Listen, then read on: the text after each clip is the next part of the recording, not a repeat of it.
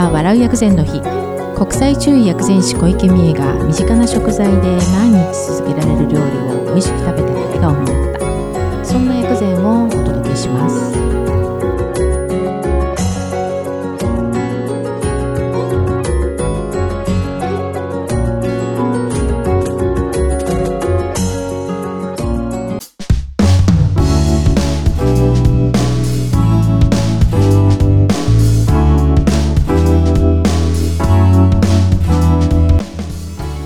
ようございます。小池美恵です。3月15日。もう3月も半ばですね。皆様いかがお過ごしでしょうか？もう桜が咲いてるところもきっとあるとは思うんですけれども。あの今年はなかなか皆さんでお花見ってわけにもいかないでしょうけれど逆にでもあのお散歩中にあ至る所にこう桜って咲いてたりするのでそういうのをすごくあの楽しみながら歩いてみるなんていうのもいいのかななんていうふうに思って。であの今日は3回目あのおけつの3回目ということで気体気が滞るって書くんですけれども気体の話をしようかなと思っています。でまあ、今お散歩いいですねなんて話をしましたけれどまさにねこう歩いてみると結構気体、あの緩和されることあるんですよね。やっぱり気が滞ってるのを回すのはあの足の裏でちゃんと地面を踏むとポンプが回るなんて言われてるんですけれどもまあその足の裏といえばやはり原さんですね。はい、おはようございます。おはようございますよろしくお願いしよろしくお願いしま。ますすそうなんですよ。足裏大切ですね。大事ですよね。本当に大切ですねうんうん歩くことでね、第二の心臓っていうはい言い方もしますけれどもええね、足裏。ええうんえやっぱりあの歩くだけでも皆様にはあの歩くだけでもリフレクソロジーになるんですよっていうふうにお伝えしています。確かに。はい。えでもやっぱり歩くだけよりも何でしょう例えば土踏まずのあたりとかってなかなか地面につかなかったりとか、うんうん。やっぱり硬くなってたりすると、ねやっぱりその力の縮こまってるあの縮こまっていたりとかありますよね。指が縮こまってたりとか、はいはい。皆さん多分思い当たる節もあると思うんですけど、ええそれが少し柔らかくなって筋肉が動かしやすくなったりすると、やっぱりそれがね、いいまたさらにいい刺激になる、うんうん。いい循環ができ始めるっていうような感じでおうん。話はしますけれどもね。よく例えば足の裏やっていただいて、はいはい詰まってるところが痛いとかってあるじゃないですか。ありますありますやっぱり気体の方ってはい。痛かったりするあんですかね、もうそれはそれはありますね、うん。もうガチガチで痛いっていう形、はいはい。でやっぱり期待だなっていうふうに思う方はやっぱりいらっしゃいますよええね。え。やっぱりつ常にあのなんて言うんでしょう。あのとにかくいらっしゃるとえうん。最初から最後までずっとお話をするような方あってやっぱりいらっしゃるんですええね。え。でやっぱりそうするとやはりそのエネルギーの持ってきようがうんなかなか普段の生活ではなくて、えうんうん。まあ、こういうところでもそこでバランスを取るために、あとは逆に最初はずっと喋らなかったんだけれども、はいはい。あの回数を重ねるごとにポツポツととつとつと喋り出す、んうん。なんか出口がうまく見つかり始めたのかなっていう感じ、うんうんそれもなんか期待というか本当にこう詰まっちゃってる感じで、はい。もう出口がわからないうんような方、うんそういう方がやはり足裏を押すことで、うん。なんでしょうね。なんかこう話すきっかけをみうまく見つけ始めたというような印象ですかね。はいはい、うんそんな感じありますね。なるほど、うん。特にその気体まあ気体って専門用語になっちゃうんでなかなかあれですけどどっかが詰まってるって、うん。まあ特に春の場合は肝の気が上がるなんて言われるんですけど、はい、本当に今も、ね冬から春にかけては足裏でも、肝臓のゾーンがやっぱり硬い方多いですかやっぱり。あそうですか。肝臓お酒飲んでないのに言ってるけどいやいやこれは季節的なものでねって、やっぱりこうそういう説明はします、簡単な説明は。であの気体って言っても例えば頭が硬い人もいるし、はいはい石頭ですね。はい。もうガチガチの方もいるし首がガチガチの方もいるし、あとはさっき言ったその肝臓もそうですし、腎もそうだし、あとは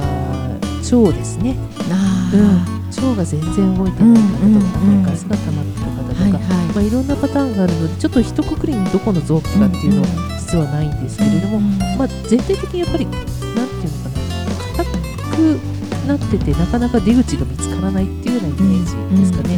だからもともとすごいエネルギッシュでっていう方は多いような印象はそうなんです。実ははい期待って実証か巨匠かっていうと実証の方なのでうんあの木自体はあるんですよね。充実してるそうなんです。でそれがこううまく回ってないからどっかに詰まってしまうよそうなんですよね。ね。詰まってたりそこに痛みが出たり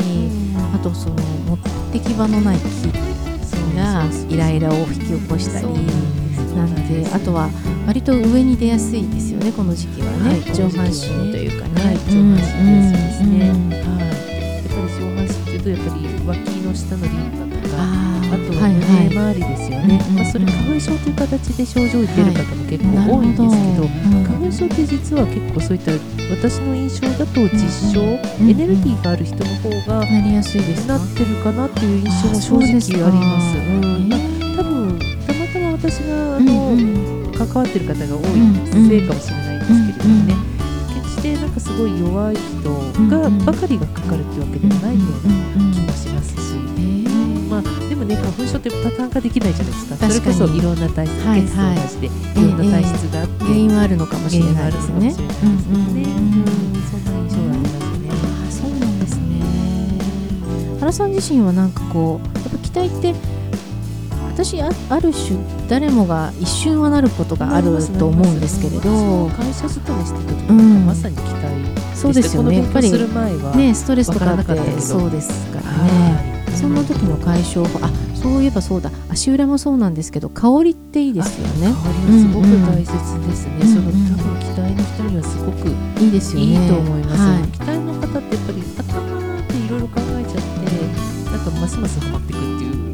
感じもあるので頭になんか熱がこもった感じっていうかありますよね。そうい。やっぱりあの本当にエッセンシャルオイルみたいに純度の高いものだと一瞬にしてこうピッと切り替わるってスいうかね下がる時ありますもんね。ありますね、違う世界にっていう時ですね、まあ、そんな時はやはりあの、まあ、私はペパーミントはやっぱりおですすめはします。そうなんですよね、あのやっぱり熱を取る効果もありますし、ミントは、とはそれ以上にやはり血の巡りを良くするっていう効果もありますので、うんただペパーミントが苦手っていう方もいらっしゃるので確かに。スースーしてやっていう人もいらっしゃいますよね。意外といらっしゃるんですよ、まあそういう時には別のアイディアとしてサイプレスっていう西洋糸杉の、はいはい。まあ木ですよね、はいウッド系、はいうんええ。ええそれとかあとはファーこの間ね、はい。のあ私にも買っていただいたんですけどシベリアンファーとか。あれはねお風呂に入れて入るとすごい気持ちいいです。森林浴する気分になりますよね。すごく楽になると思うん。ですけど、うん呼吸も楽にしてくれる、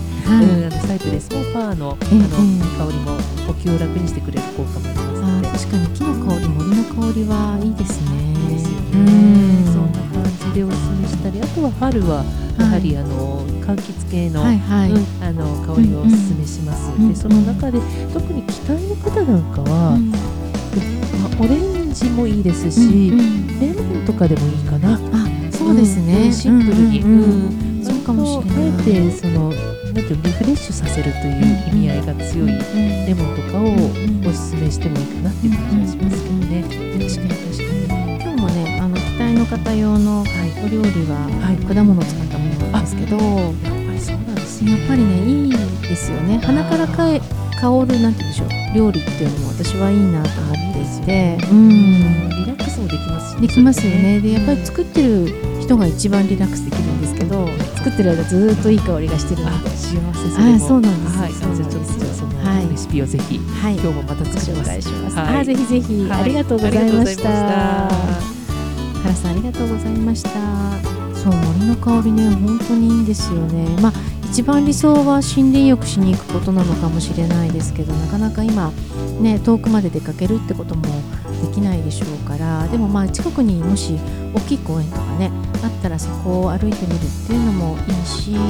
あの本当にさっきご紹介くださったあの精油お風呂に入れるとね本当にふわーって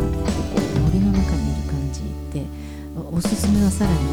お風呂の電気を消すことなんですけれど、うん、そうするとあのうっかり寝てしまわないようにしないといけないっていうことはあるんですけどね本当にリラックスしますのでぜひぜひやってみてください。はい、で、えー、とその果物の、えー今日は簡単なお料理なんですけれどもあの赤いサラダなんですけどいちごとトトマトと赤玉ねぎの赤いサラダなんです。意外な組み合わせなんですけれどこれが簡単で非常に美味しいんですね。今ちょうどいちご美味しい時期じゃ別にこれすごく高級ないちごである必要もないのであの本当に、うん、手頃なものを買ってきていただいてかえってその方が熟しているのでいい香りがすると思いますいい香りのいちごを買ってきてください。でトマトもあのできればあの少し何て言うんでしょうね汁が出た方がいいのでこれも完熟しているものとか、まあ、もしトマトの酸味が苦手な方はあの今ちょっとフルーツトマト系出てると思うのでそういうミニトマトを使ってくださってもいいんですけど私は割と大きいトマトであの種がたくさん入ってるようなトマトを使います。であとは赤玉ねぎです。でなぜここで赤玉ねぎかというと赤玉ねぎにあの力といって、まあ、気を巡らせるのと活血といって血を巡らせる働きがあります。でさらにケオといって科学の化学の科ですね。がに、えっと、おけつのおで、そういうおけ塊になっているものをあの少しこう動いてあげるというんですかね、うん、っていう働きがあるのでここであえて玉ねぎを入れています。でいちごにもあのいちごには今度権威といって、まあ、胃の調子を整えたりあと消食といってあの意外なんですけどね消化を促進させる働きがあります。あと羊羹といって羊羹じゃないですよ。養う肝臓の肝も肝の働きをすごく穏やかにする働きもあります。で今度トマトの方には、えっと、平肝といって今度は平らにする肝なんです。がこっちもある種肝の働きをあの収める働きがあるので非常にこの組み合わせ今の時期にぴったりです。でいちごは大きさによりますけれども本当に普通の大きさだったら2分の1とか大きいいちごだったら4分の1ぐらいに切ってでトマトもその大きさに合うような大きさにあの細かく切っていただいて、えー、赤玉ねぎより切るだけ薄く切ってください。でそれを本当にあのオリーブオイルとあとバルサミコ。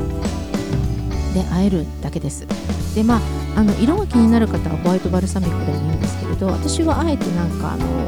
赤いアルバルサミコ、まあ、実際色ちょっと黒っぽいんですけれどそれであえた方があのいちごとマトの甘みが引き立つかなというふうに思います。それでこの場合ちょっと色は残念ながら少し黒っぽくなっちゃうんですけれど1時間ぐらいあの冷蔵庫で寝かせてください。そうするとそのバルサミコの酸味にいちごの果汁っていうんですかね。とあのトマトの汁というか果汁がうまく合わさってここに甘いもの例えばお砂糖だ何も入れなくても非常に甘くてとろーんとした美味しいサラダになりますのであのぜひぜひ作ってみてください。で何よりお酢にもねあの活血作用と血を巡らせるあと顔あの先ほど言ったおけつを溶かしてくれる作用ともう一つ消臭といってまさに腫瘍を消すってことですけれど塊を保護してくれるきますので前の晩に作っておいて朝召し上がっていただくんでもいいですしあの朝作っておいて夜に食べていただくんですけれども1時間ぐらい寝かせるっていうのがコツです。ぜひぜひ簡単ですからお試しください。